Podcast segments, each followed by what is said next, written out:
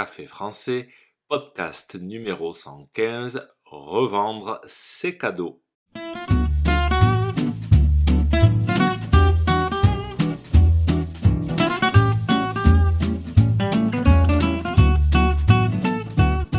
Bonjour chers auditeurs, comment allez-vous?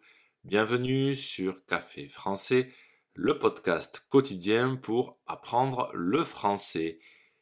Aujourd'hui, c'est le dernier podcast avant une semaine de vacances. Et oui, la semaine prochaine, il n'y aura pas de nouveau podcast, mais vous pourrez toujours écouter ou réécouter les anciens numéros. Et puis surtout, nous nous retrouverons dès le 2 janvier 2023 pour de nouveaux podcasts. Dans deux jours, nous serons le 25 décembre jour de Noël. Certains vont être très contents de leur cadeau et d'autres très déçus, tellement déçus qu'ils vont même les revendre. Je vous parle de la revente des cadeaux après la Noël. N'oubliez pas que les exercices et la transcription du podcast sont disponibles sur le site internet café français avec gauthier.com. Sur ce site, vous pouvez aussi réserver un cours de français. C'est parti, prenez un café et parlez français.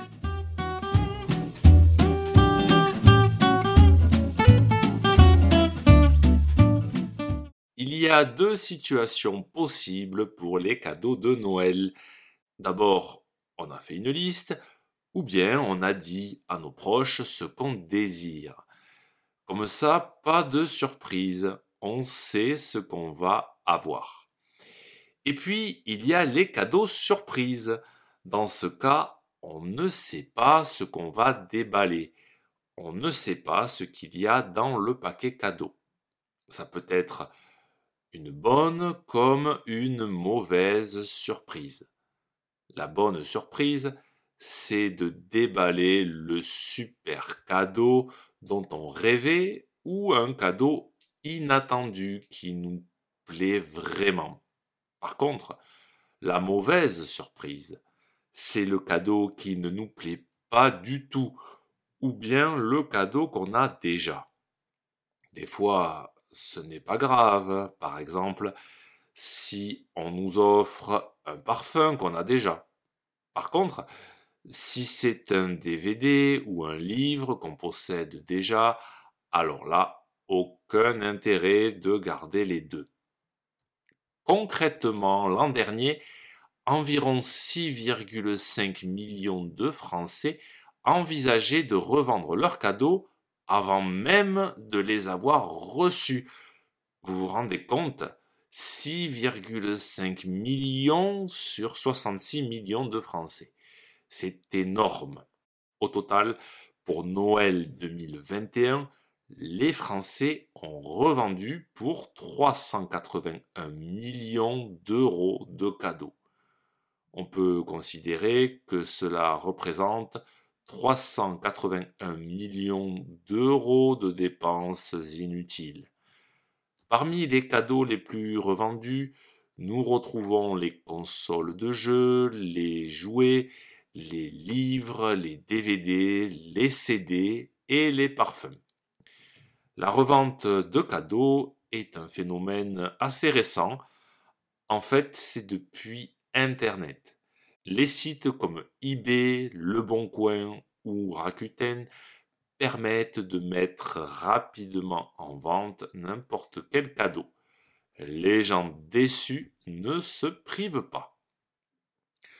Parfois, je me pose la question, comment je réagirais si je voyais un cadeau que j'ai offert être revendu? Je veux dire, imaginons que j'aille sur le site eBay et que je vois que mon ami revend le parfum que je lui ai offert.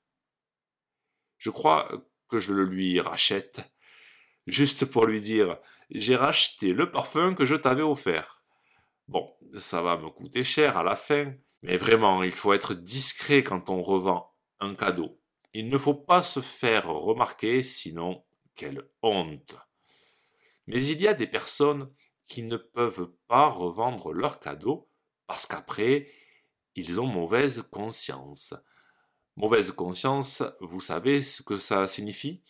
Regardons dans le dictionnaire. Le dictionnaire nous dit sentiment pénible qu'éprouve celui qui pense avoir mal agi. C'est ça le problème quand on revend ses cadeaux. On pense avoir mal agi. Moi, par exemple, je n'arrive pas à revendre mes cadeaux parce que je pense à la personne qui me l'a offert. Elle a pris du temps pour le choisir et elle a dépensé de l'argent pour me faire plaisir. Bon, du coup, c'est raté, mais elle avait l'intention de me faire plaisir. Comme on dit en français, c'est l'intention qui compte. Si ce podcast vous a plu et pour soutenir le projet, n'hésitez pas à consulter les vidéos de Café Français sur YouTube ou à me suivre sur les réseaux sociaux. Vous pouvez aussi me retrouver sur le site internet caféfrançais avec A bientôt chers auditeurs